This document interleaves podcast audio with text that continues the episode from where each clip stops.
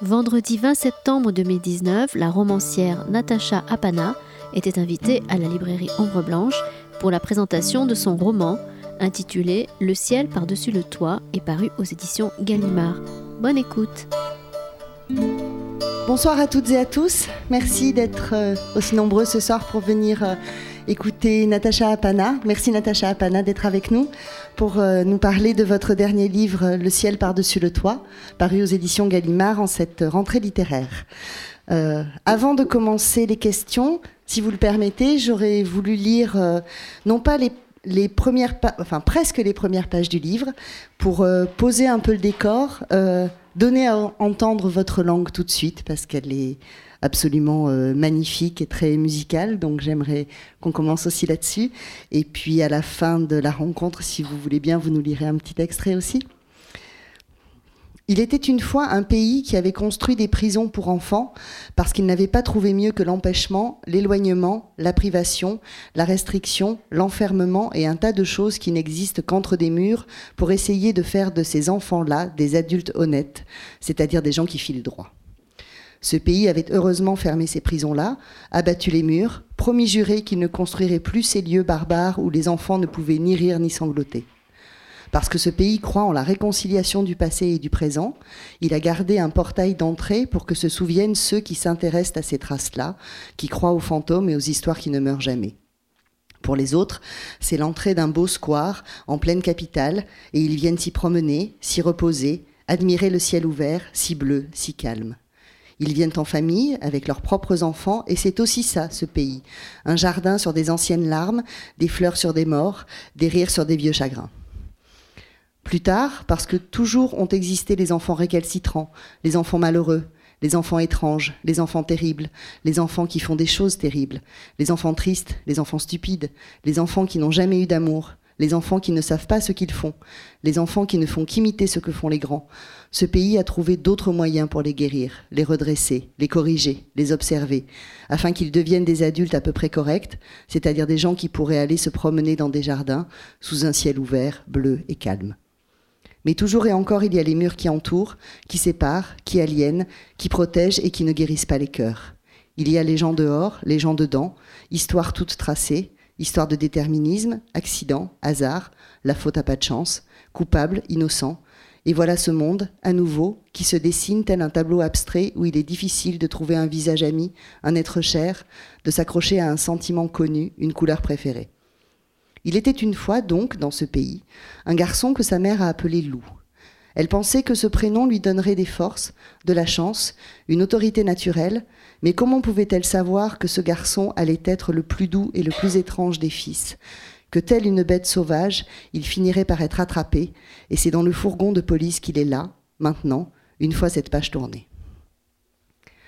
Le roman commence.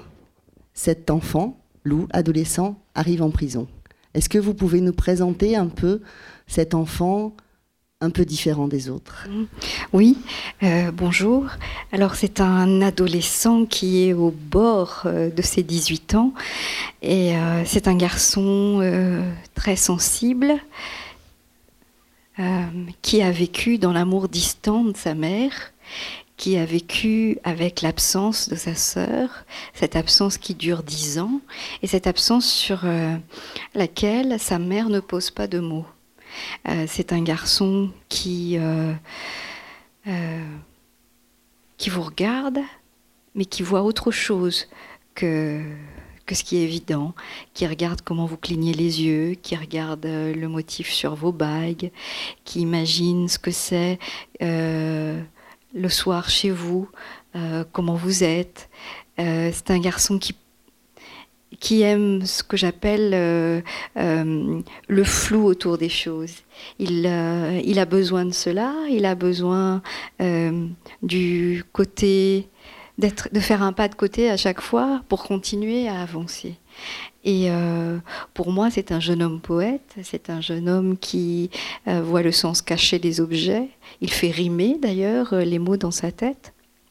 Et c'est vrai que quand on le rencontre, il est voilà, il a été arrêté parce qu'il n'a pas de permis et qu'il a pris la voiture en pleine nuit et qu'il a fait à peu près 600 km pour rejoindre sa sœur Paloma, parce qu'il avait besoin vraiment de savoir.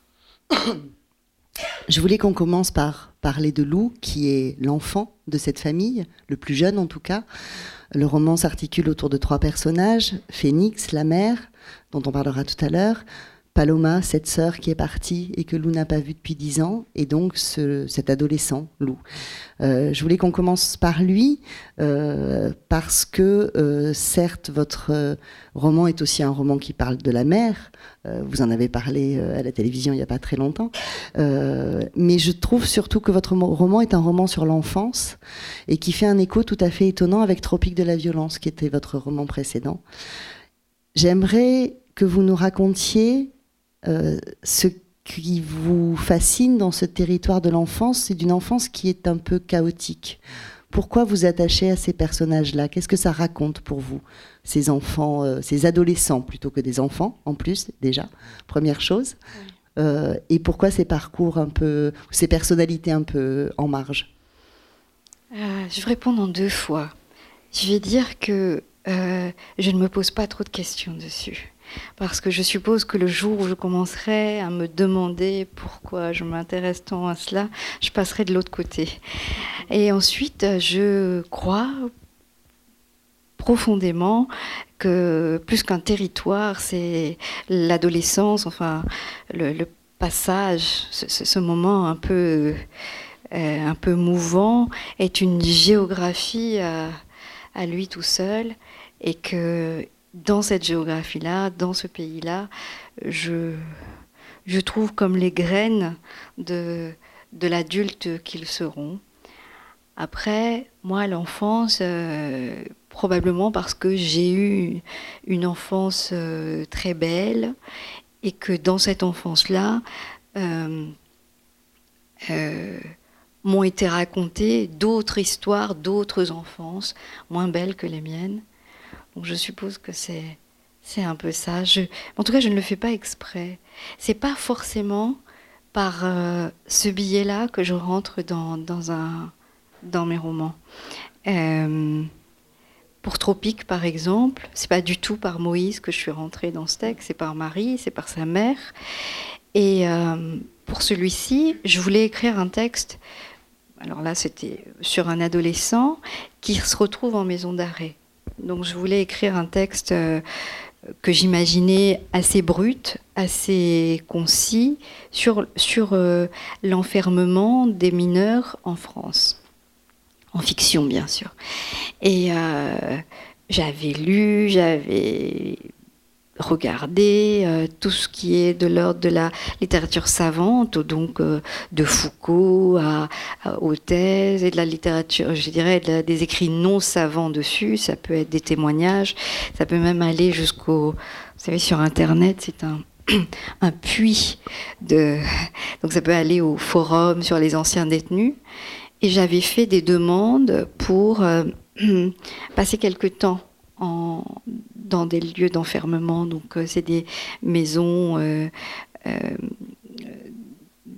enfin, où les jeunes sont, enfin, quand ils n'ont pas 18 ans. J'avais déjà eu l'occasion d'y aller parce que de temps en temps, avec les textes, on fait des, rencontres en prison.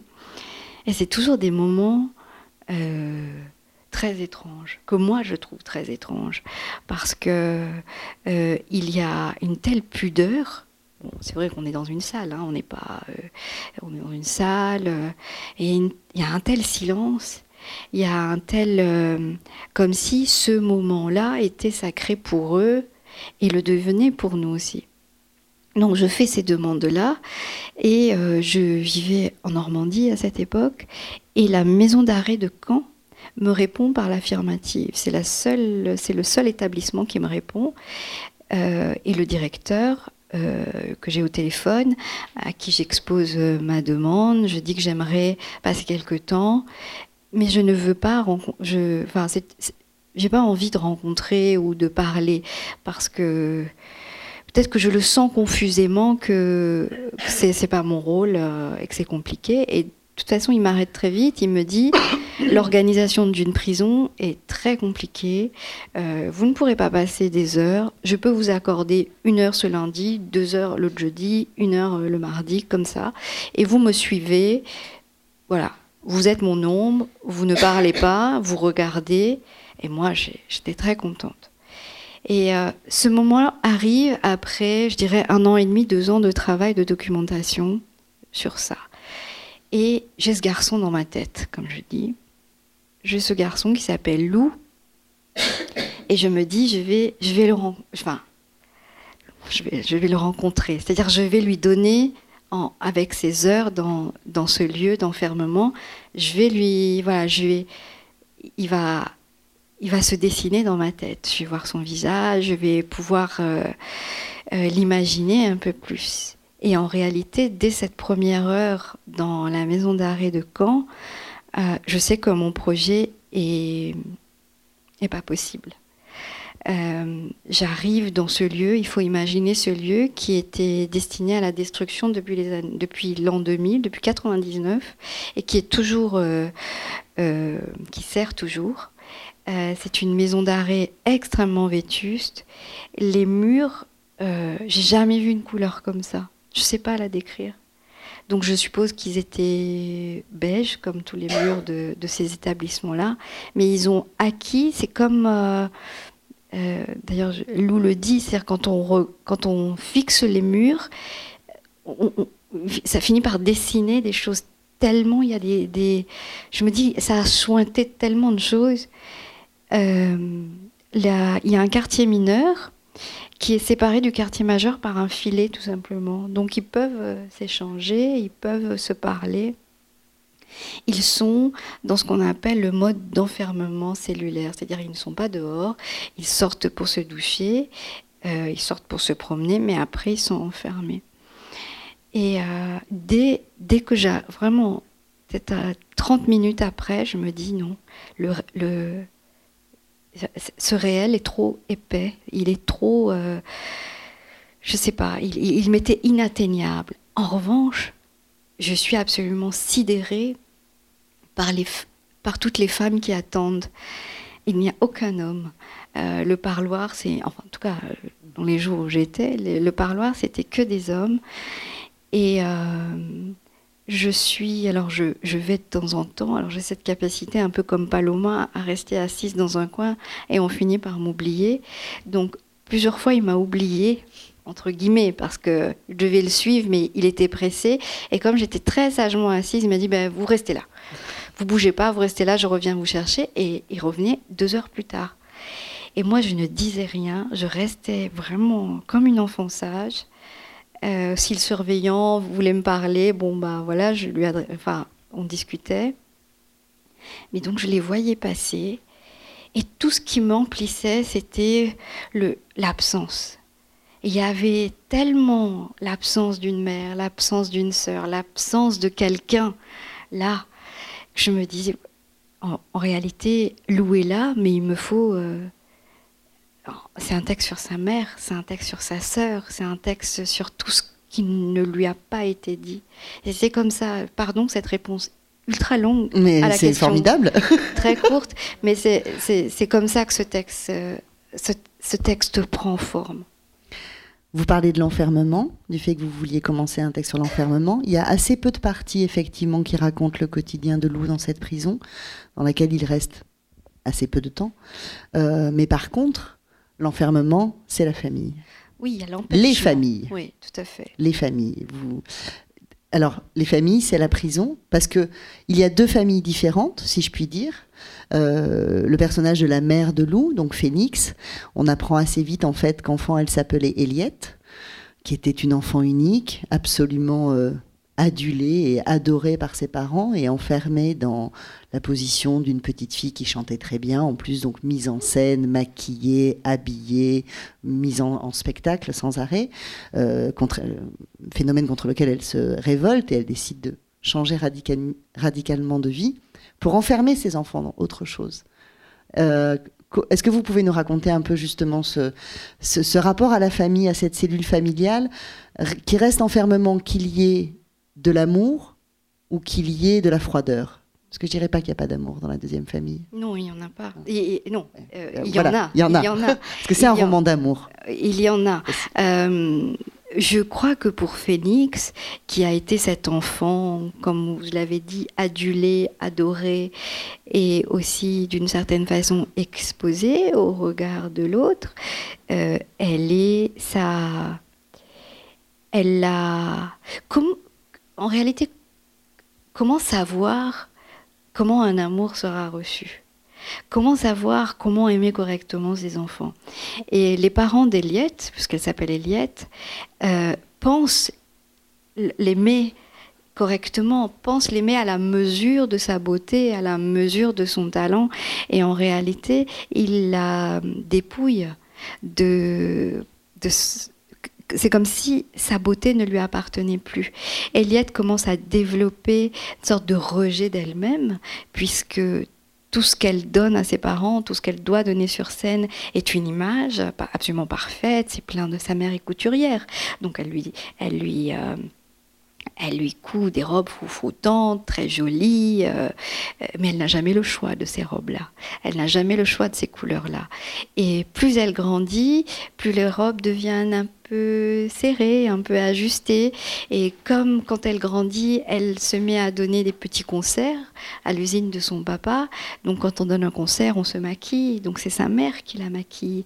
Ils ne se rendent pas du tout compte de la de l'enfermement, de la, des murs qu'ils érigent autour de cette fille-là. Et elle, elle aura le courage en réalité, quand elle a 11 ans, de, d'arrêter ce, cirque, ce manège. Mais elle n'a pas, euh, d'ailleurs à 11 ans, comment on peut avoir ça? Elle n'a pas euh, la maturité nécessaire pour euh, canaliser sa violence, pour canaliser ces années où elle se sent dépouillée, où sa peau ne lui appartient plus, son, son, euh, son apparence ne lui appartient plus. D'ailleurs, elle devient euh, une femme qui se tatoue de la tête aux pieds. Je voulais vous en parler. comme pour reprendre possession de son corps. Et il est intéressant comme euh, elle, qui est une femme extrêmement froide, euh, distante, euh, qui dit peu de choses, elle ne se tatoue sur le corps que des choses qui s'envolent, que des choses qui grimpent, que des choses qui... qui des symboles de feu. Voilà. Et, son, son, son, sa vie est tatouée sur son corps. Il y a le phénix, il n'y a que des oiseaux.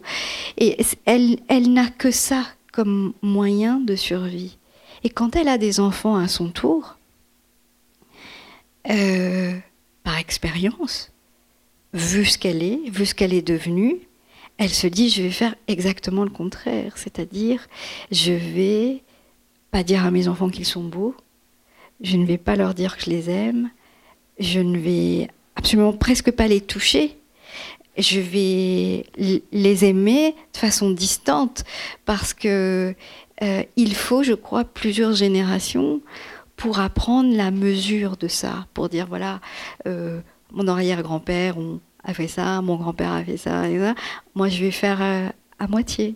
Elle, elle n'a pas ça, elle n'a pas cette distance-là, elle n'a pas cette perspective-là, et elle fait exactement le contraire. Il y a aussi, je crois, toute la question de la mémoire d'Eliette parce que elle, euh, elle refoule plein de choses. Donc comme elle refoule plein de choses, elle ne peut pas se déployer correctement, enfin, comme, comme elle pourrait le faire. Euh, c'est un, roman sur l'amour empêché. Euh, et, vous le disiez avec Phénix, ce personnage d'Eliette Phénix, comment effectivement elle enferme, on y revient, elle enferme les souvenirs, bons et mauvais, l'intégralité des souvenirs sans faire le tri et sans vouloir faire le tri. Bon, elle enferme ses enfants, elle, elle, elle vit dans une casse automobile, qui est un endroit fermé, encore une fois, et elle enferme ses enfants dans une espèce de froideur et une, espèce de, de, distance comme ça. Euh, et en même temps, votre roman est un roman sur, j'allais dire, peut-être la comment on peut se réapproprier cet amour qu'on s'est interdit de donner. Est-ce que vous seriez d'accord avec cette définition? Euh, Oui, c'est comment se réapproprier, mais elle ne se le réapproprie qu'à partir du moment où son fils est réellement en prison. Mm. Qu'à partir du moment où, en effet, l'empêchement qu'elle a toujours ressenti, dont euh, les prisons qu'elle a érigées autour d'elle, cette façon de se fermer au monde, et en réalité, elle ne se libère de ça que euh, qu'à partir du moment où Lou est véritablement en prison, est véritablement derrière les barreaux, et qu'il faut vraiment faire quelque chose de physique, de légal, pour le sortir de là. Tout ce qui est de l'ordre de la psychologie, des sentiments, euh, des actes quotidiens qu'on fait chaque jour, euh, ça n'avait pas de poids sur elle. Elle ne se rendait pas compte. Il a fallu que Lou soit réellement en maison d'arrêt pour s'en rendre compte.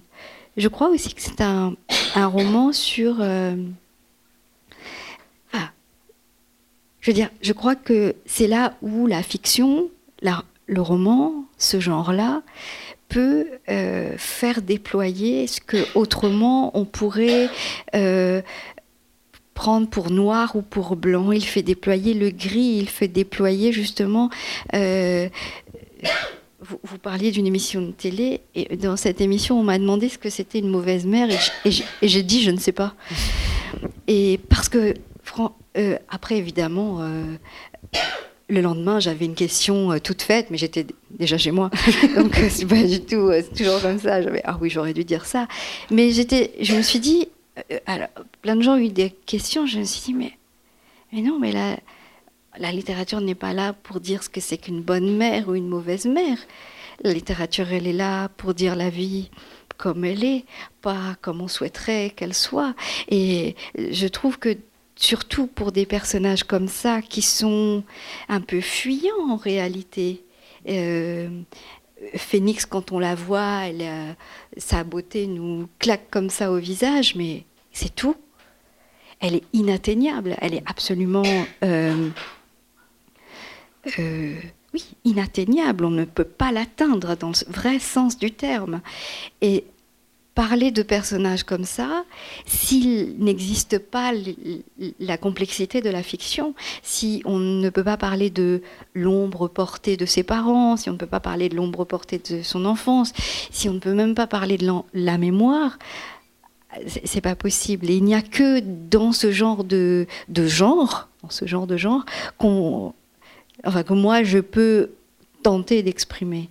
Je crois aussi que c'est un livre sur la mémoire sur la mémoire de l'amour, parce que nous recevons tous euh, sur la mémoire sélective de ben, quand on rencontre son père, le père d'Eliette, le père donc de Phénix, qui s'appelle Georges. Hmm, il n'est pas du tout comme Phénix nous a raconté. Il n'est pas du tout comme, euh, en tout cas, comme Phénix se souvient. Elle se souvient euh, de quelqu'un qui était aveugle, de quelqu'un qui ne voyait pas, de quelqu'un qui était avec son accordéon, qui ne, qui ne sentait pas sa détresse. Et en réalité, euh, enfin en réalité, je ne sais pas si c'est la réalité, mais quand on le rencontre, eh ben, c'est pas du tout ça. Et alors ce qui est étonnant, c'est que euh, Phénix a une première fille qui s'appelle Paloma, que le père d'Eliette va vouloir rencontrer pour lequel on sent qu'il a une véritable passion, qu'il rencontre, qu'il accueille. Et le grand-père n'est pas présent dans la relation avec Lou. Euh, c'est pas vraiment une question, mais c'est une interrogation. Euh. Oui, euh, ben, en, fait, le grand-père a déjà disparu quand, quand Lou naît. Il tente de la. De, quand Paloma va voir son grand-père, le moment où elle son grand-père l'attend à la gare, Lou n'est pas encore né. Et c'est vrai que c'est un, c'est une narration comme ça en, en éclat. Mm. On voit des moments précis de l'histoire de chaque personnage. Alors c'est parfois des moments tout à fait euh, qui, ne semblent pas importants. C'est pas des moments où euh, on va dire une vérité euh, comme au cinéma et que ça va faire boum. C'est des moments tout simples. Quand on rencontre Georges, il attend sa petite fille à la gare, tout simplement. Euh, il n'est pas là dans un moment de grande vérité ou de grande révélation. Et euh, il n'arrive pas à avoir de relation avec Lou parce que Phoenix le lui interdit. Elle, elle est dans la punition permanente en réalité. Elle, elle veut absolument punir ses parents de l'avoir élevée comme ça. Donc de temps en temps, elle euh, et c'est pour ça Georges il a tout le temps peur. Il a peur que sa fille lui enlève sa petite fille. Oui, il y a une rapport, un rapport de, domination terrible, euh, inversé. Enfin, pour le coup, effectivement, euh, Phénix prend le pouvoir sur son père en particulier, parce que la mère, une espèce d'ellipse, comme ça. Et une fois que, que Phoenix s'est dessiné sa nouvelle robe avec ses tatouages, et qu'elle est devenue mère elle-même. Oui, la couturière a disparu. Hop, la couturière disparaît. La couturière disparaît de son. C'est presque. Oui, c'est ça. Elle, la couturière disparaît de sa mémoire, hmm. puisqu'elle s'est cousue sa propre robe. Parce que désormais, elle n'a plus besoin de sa mère pour lui faire des choses roses, froufoutantes. Elle a elle est sa propre euh, modiste. Oui, je crois qu'on peut le dire comme ça. Euh, vous disiez que euh, Phoenix avait besoin que Lou soit en prison pour prendre conscience des choses. En même temps, c'est un moment extrêmement touchant. Lou dit au policier qu'il arrête, après l'accident qu'il provoque, qu'il vient chercher sa sœur. Et Phénix a cette espèce de, j'allais dire, d'intelligence animale, de savoir que ce n'est pas elle qui doit aller à la prison, voir Lou, mais justement Paloma. Euh, alors, est-ce que c'est vraiment pour vous le signe, euh, un des premiers signes peut-être d'un amour absolu qui entendrait ce que veut vraiment son fils? Ou est-ce que c'est le prétexte dont elle s'empare pour renouer avec sa fille dont elle n'a plus aucune nouvelle depuis dix ans? Ou les deux? C'est un peu les deux. Je crois aussi que, c'est, ça arrive à un moment. Euh, le, geste de Lou la surprend terriblement. Elle n'imagine pas ce garçon qui ne peut pas prendre le bus tout seul faire 600 euh, km en lui empruntant sa voiture et en ne sachant pas conduire. Donc l'épaisseur de ce geste la choque tellement qu'elle, euh, D'abord, elle prend un whisky, elle dort. Et ensuite, quand elle se réveille, elle profite de ce demi-sommeil. Il faut dire aussi qu'elle a rêvé de ses enfants quand elle s'était endormie. Et elle profite de ce demi-sommeil, de, ce, de cette réalité entre songe et, vérité pour appeler Paloma. Alors peut-être qu'elle... C'est quelque chose qui est derrière sa tête à l'arrière de sa tête. Mais je crois que, en tout cas pour moi, à ce moment-là, quand elle prend ce téléphone-là, euh, quand elle décide justement de faire le lien entre euh, au-dessus de ses dix ans d'absence, c'est surtout pour Lou. C'est uniquement pour son fils. Elle se dit, il faut, il ne va pas supporter la prison, et comme lui ne veut voir que sa sœur, elle le fait surtout pour son fils. J'ai lu dans différents articles qui chroniquaient votre, votre roman, euh, les journalistes y ont vu un roman sur le déterminisme social. Euh, est-ce que vous êtes d'accord avec ça? Moi, j'avoue que je ne suis pas tout à fait d'accord avec ça. Mais qu'est-ce que, qu'est-ce que vous, vous, vous diriez de ça? Autant, je pense que c'est un roman sur la transmission, oui. mais la question du déterminisme social. Je crois que c'est le contraire du déterminisme, ce texte. Mais c'est un mot qui est bien utilisé dans les articles, je crois, un déterminisme social. Moi, je crois peut-être qu'il y a, il y a quelque chose dans la transmission de sentiments euh, à laquelle on ne peut pas euh, échapper, mais pour moi, c'est, je suis travaillée par cela, je suis angoissée par cela. C'est euh, comment aimer correctement nos proches, comment aimer correctement nos enfants, surtout comment aimer correctement nos enfants comme ils souhaiteraient être aimés. On ne peut pas savoir comment ils souhaiteraient être aimés. oui, mais c'est ce que nous faisons chaque jour. Mm.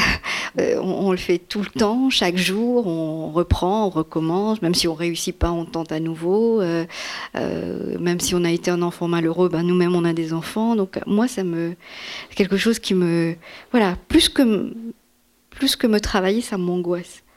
Et moi, je, comme souvent mes textes, j'interroge sur ce que nous transmettons malgré nous parfois on voudrait vraiment transmettre cette chose-là et on transmet euh, exactement le contraire, ce qu'on ne voudrait pas du tout, du tout transmettre. Et on finit par le faire. Et d'ailleurs, entre, entre les trois, entre Phoenix, Lou et Paloma, il y a des choses qui se transmettent qui sont au-dessus de leur euh, capacité, euh, envie. il y a tous les trois, à un moment donné, ils font l'acte euh, de rupture ultime. Eliette, quand elle avait 11 ans, Paloma, quand elle part et qu'elle elle reste 10 ans, alors qu'elle adore son frère, et Lou en prenant cette voiture-là. Et d'une certaine façon aussi, Paloma fait le contraire sans le savoir de sa mère, Eliette, qui peignait tout en noir, qui cassait tout. Elle, elle vit sa vie, elle voudrait vivre dans un tableau. Elle, elle met les fleurs dans un vase, mais pas un vase, un vieux verre. Elle place les choses, elle regarde dehors, elle aime que chaque chose soit euh, à sa place et que chaque chose donne de la beauté. Et c'est autour de cette beauté-là, dans cette beauté-là, qu'elle peut vivre. Alors que sa mère, c'est exactement le contraire. Sa beauté a été tellement écrasante qu'elle est aujourd'hui, euh, elle dirige un garage de pièces détachées, elle sent, elle sent l'essence, la sueur et un peu le jasmin. Mais bon.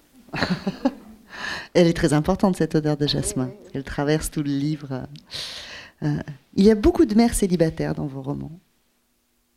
Une question personnelle je ne sais pas, c'est la réponse qui le sera ou pas. non, euh, pas forcément. Alors, ça, vous répondez comme vous voulez, mais je suis troublée par le fait qu'il y ait beaucoup de mères célibataires. Alors justement, est-ce que ce sont pour vous, d'un point de vue romanesque, des figures euh, qui sont peut-être euh, justement des, des figures plus plus intéressantes entre guillemets parce que peut-être plus dans l'adversité ou assumant plus sa liberté. Enfin voilà, qu'est-ce que ça dit la mère célibataire? Parce qu'elles ne sont pas malheureuses d'être célibataires, pas toujours ou pas longtemps. Mais voilà, qu'est-ce que ça dit la mère célibataire? Je, ne sais pas si c'est comme ça que je le dirais. Je dirais surtout que c'est l'absence des hommes. Euh, plus que. Voilà. C'est l'absence des hommes dans, dans la famille c'est euh, un peu la lâcheté des hommes dans la famille.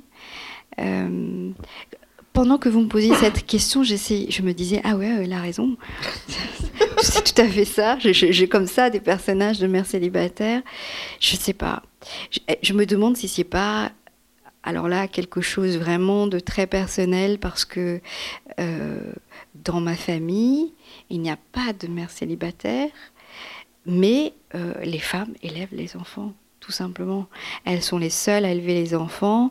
Les pères sont là, bien sûr, mais euh, euh, c'est l'impression que... Voilà, c'est quelque chose qui m'a été transmis sans le vouloir, je suppose. La présence des femmes dans les familles, dans la façon dont on élève les enfants, dans ce qu'on dit oui, je, crois que ça, ça vient de là. Et euh, il y a de plus en plus de mères célibataires aujourd'hui. Et euh, quand ma fille était plus petite, euh, c'est quelque chose qui. Voilà, que j'avais beaucoup observé et qui me fascine un peu en réalité parce que je trouve ça très compliqué, je trouve ça extrêmement difficile. Euh, dans le mouvement des Gilets jaunes, euh, il y a énormément de femmes élevant seules leurs enfants, et je me demande où sont passés tous les hommes. Quoi. C'est ça, je, vraiment. Et euh, j'ai vu un, documentaire hier sur les femmes gilets jaunes. Euh, et elles sont toutes seules. Toutes. C'était pas le propos du, mm. euh, du, documentaire. Hein. elles étaient toutes soit mères célibataires, soit divorcées. voilà. En fait, la question, c'est où sont, euh, où sont les hommes? Et effectivement, dans vos romans, assez peu d'hommes. Oui, des adolescents garçons. Oui, c'est vrai. Des enfants la garçons. Prochaine fois, je fais, le contraire. Mais, donc c'est quelque chose qui vous échappe en fait. Oui, tout à fait. si on vous dit ah oui vous êtes une écrivaine féministe, vous portez ce qu'on a appelé maintenant les femmes puissantes depuis le, succès d'un certain livre, euh, ça vous parle ou vous vous demandez ce qu'on vous raconte quand on vous dit ça? Ça vous échappe? Non, c'est-à-dire je. Écoutez, il y a, y a une, pour moi une question centrale dans chaque livre, chez chaque écrivain, c'est l'endroit à partir duquel on écrit. C'est très important.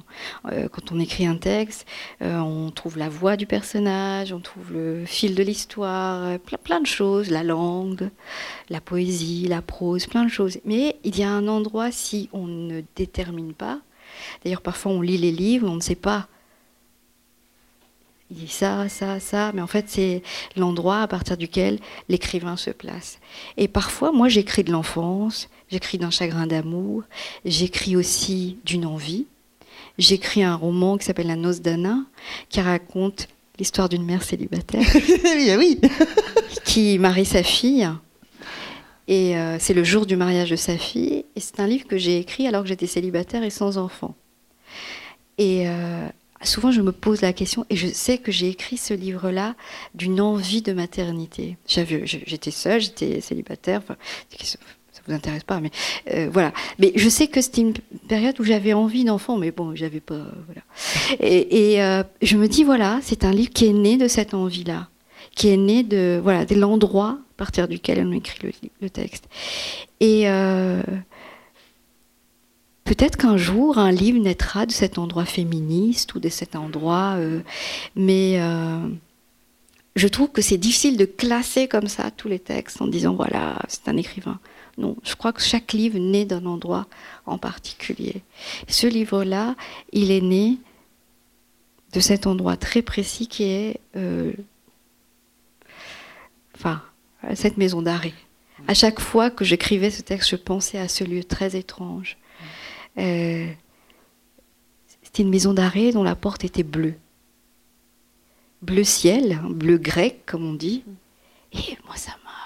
Il y avait une marquise autour, au-dessus. vous, savez ce que c'est une, marquise au-dessus de la porte. Et, euh, et je sais que ce roman-là est né là, de ces, de ces endroits, cet endroit que j'ai trouvé tellement trouble, qui disait l'enfermement, mais qui avait ce bleu-là sur la porte. Qu'est-ce que ça veut dire? Qu'est-ce que ça dit quand on rentre dans cet endroit et que il y a ce bleu qui n'a rien à faire ici? Est-ce qu'il y a des questions dans la salle? Peut-être pas encore. J'en ai encore une sur la question de l'endroit. Euh, parce que euh, pour une fois, c'est assez rare dans vos romans, le roman n'est pas situé géographiquement de manière euh, énoncée et évidente.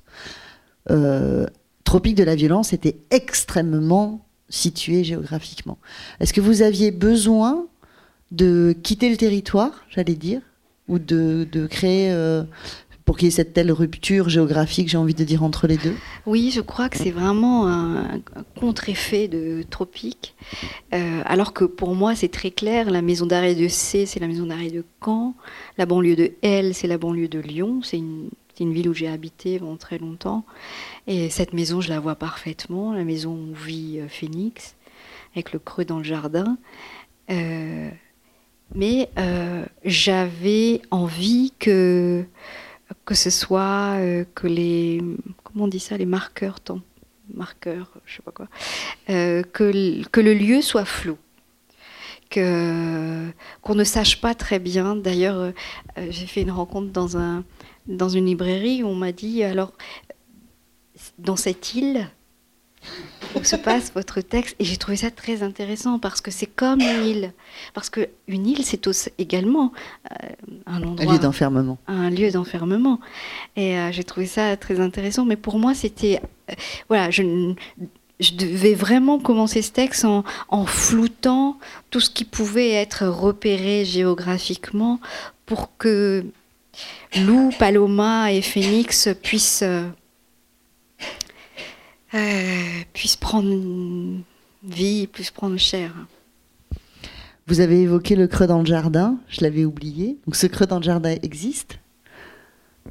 Euh, bah, Je ne sais pas s'il existe toujours. Qu'est-ce qui, il est assez fascinant ce creux dans le jardin, qui est. Euh, enfin, j'ai eu une maison comme ça quand j'étais petite, avec un creux dans le jardin. Et j'ai un frère, donc j'ai un frère qui est plus jeune que moi. Euh, et euh, on, avait peur de ce creux-là. C'était, euh, en fait, c'est la, terre qui s'est affaissée. Euh. des années plus tard, j'y suis, je suis, enfin, j'ai vu ce creux. C'est ridicule comme creux, mais c'est pas un trou, c'est un creux. C'est un creux. Donc c'est pas très important comme dénivelé a priori. Non, c'était très étrange. non, mais c'est justement, c'était un trou, c'est un trou. Là, c'est comme, vous savez, quand un animal respire, son ventre fait. C'était comme ça. Enfin, mon frère et moi, on avait cette euh, image. Et ce creux, moi, c'était un objet de cauchemar terrifiant. Et euh, quand j'ai habité à Lyon, j'étais chez une amie où elle avait un creux comme ça dans le jardin. Et euh, oh, ça me, suis dit, Ça faisait, ça, évidemment, je lui ai pas transmis ma peur. Mais, et, et, dans la maison où on a habité, le, creux était. Bah, rien ne poussait. D'accord. Stérile, complètement stérile. Complètement. Alors que, bon, euh, il y avait des manguiers, de l'herbe et tout, il y avait ce creux-là. Ah, on avait une peur bleue de ce, truc. Et vous avez eu besoin ou envie de le mettre dans ce roman? Il est vraiment.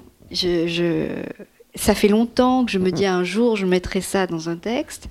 Et évidemment, euh, il est. Voilà. C'est le c'est le neuvième texte et il arrive maintenant et je sais pas pourquoi. Je sais vraiment. Mais voilà, mais on reparle à chaque fois de la mémoire. Mm. Il y a parfois des choses que j'entends et euh, je me suis, je me dis ah ça, ça c'est bien, c'est ça. Et en fait, il disparaît complètement. Et il n'est plus bien, ou je n'arrive pas, ou alors des, des petites choses euh, que j'estime être des détails et qui vont prendre une importance euh, voilà, on écrit d'un endroit, mais on ne sait pas où ces choses-là vont, dans quels endroits ils vont. C'est un texte assez bref. Vous aviez besoin de quelque chose de très resserré, d'avoir comme ça cette espèce de, de jet. Euh, qu'est-ce qui a euh, construit cette économie? J'ai envie de dire, il est très dense. Euh, quand on arrive à la fin, on aurait bien aimé encore rester quelques chapitres avec les personnages. Il Oui, oui. c'est une, une, solution. Euh, mais quelle était la nécessité de cet extrêmement resserré alors qu'il y a plein de choses que vous auriez pu développer, des personnages que vous auriez pu creuser, qui auraient pu être plus présents euh, et que ce que vous faisiez plus d'entropie dans les violences, pour le coup, est-ce que ça répond à une nécessité euh, dans l'écriture? Plusieurs choses. je, je, ne voulais pas écrire un texte démonstratif sur, sur ces trois-là. Je voulais qu'il reste cette idée de la narration en arborescence, comme si on regardait un arbre et qu'on ne voyait, on ne percevait pas tout. On attrapait de temps en temps certaines choses, certains éclats, mais pas tout. Ensuite, c'est un texte dans lequel j'ai avancé le plus lentement possible. C'était, euh, mais d'une lenteur terrifiante. Euh, et, pour moi, il m'a semblé que j'ai pris un temps fou à l'écrire, que jamais ça n'allait assez rapidement. Et parce que euh, déjà Phénix est dans l'économie de mots. Lou est dans la poésie des choses. Paloma est dans le silence. Je ne peux pas bien sûr, l'écrivain est là pour dire les choses, mais à un moment donné, il faut être en accord. Et je voulais qu'à chaque fois que ces trois-là étaient mis en scène ou disaient des choses, que c'était à la mesure ou la hauteur de, leur caractère, de leur histoire, de leur mémoire, et pas en faire trop. Je ne voulais pas dire euh, voilà ce qu'il faut penser sur elle, voilà ce qu'il faut penser sur lui. Je voulais que chacun prenne euh, sa part. Voilà. Mais pour moi, c'est un texte dans lequel j'ai avancé. Je, n'ai jamais avancé aussi lentement dans un texte. Donc, euh, j'étais contente quand j'étais arrivée au bout. Donc, c'est pas un texte qui faisait 300 pages que vous avez coupé Non, j'ai coupé deux personnages parce qu'ils n'allaient, eux, ils n'allaient pas au bout.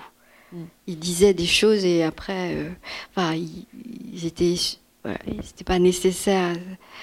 Là, je pense qu'il y en a, il y en a une peut-être que euh, elle, trouvera une autre vie ailleurs, mais euh, non, sinon. Et puis il y avait quelque chose dans l'ordre de, dans la langue de ce, de ce, de ce roman qui est très précise. Mm. et et euh, parfois, les, voilà, ça me semblait être, euh, si j'en rajoute, là, ça, fait, ça fait trop. On va terminer par une lecture, Natacha, si vous voulez bien, justement pour entendre cette langue, effectivement, qui est euh, assez remarquable, qui est différente des textes précédents, je trouve.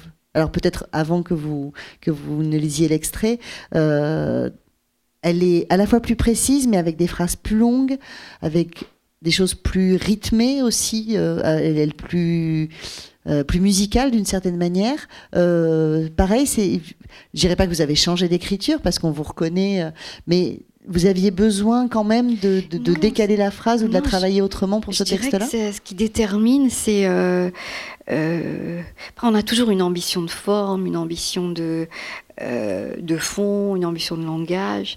Mais là, ce qui déterminait, c'était vraiment le cadre, la structure, la, les choses qui avaient besoin d'être dites à ce moment-là ont déterminé ce ce, style-là. Et puis c'est vrai que l'endroit duquel j'ai écrit est un endroit euh, où je restais entre le dedans et le dehors, je dirais. Donc, euh, moi, j'ai pas eu l'impression d'avoir changé d'écriture. Euh, je dirais que pour Je crois que c'est une écriture qui était extrêmement brute par rapport à la polyphonie des personnages. Et là, c'est une écriture à la troisième personne. Euh, elle est un peu décalée, mais pas trop. C'était ça. Je voulais pas non plus une écriture distante, assez proche, décalée, mais pas trop. L'extrait que vous allez nous lire euh, est le, le chapitre qui nous raconte la dernière soirée que vont passer Phoenix, Lou et Paloma ensemble. Euh, alors que Paloma s'apprête à partir pour l'université.